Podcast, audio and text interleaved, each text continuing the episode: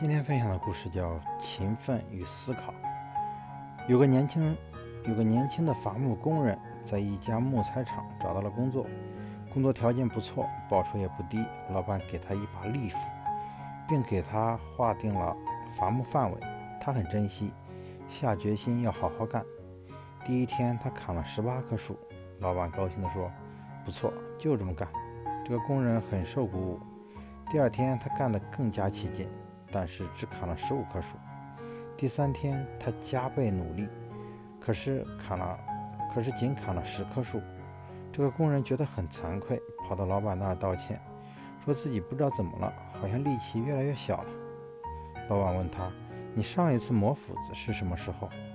磨斧子，年轻人悔悟地说：“我天天忙着砍树，竟然忘记抽出时间磨斧子。”有一天深夜，著名的现代原子物理学家的奠基者卢瑟福教授走进自己的实验室，看见了一个研究生仍勤奋地在实验台前忙碌着。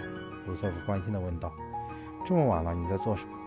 研究生回答：“我在工作。”“那你白天做了什么？”“也在工作。”“那么你一整天都在工作吗？”“是的，导师。”研究生带着谦恭的表情说道，似乎还期待着卢瑟福的赞许。卢瑟福稍稍想了一下，然后说：“你很勤奋，整天都在工作，这自然是很难得的。可我不能不问你，你用什么时间来思考呢？”卢瑟福对勤奋的质疑，使研究生明白了要用足够的时间来思考的重要。有位记者问比尔·盖茨：“你成为当今全球首富，个人资产高达数百亿美元，成功的主要经验是什么？”比尔·盖茨十分明确地回答说：“一是勤奋工作，二是刻苦思考。刻苦思考可以避免勤奋工作的盲目性。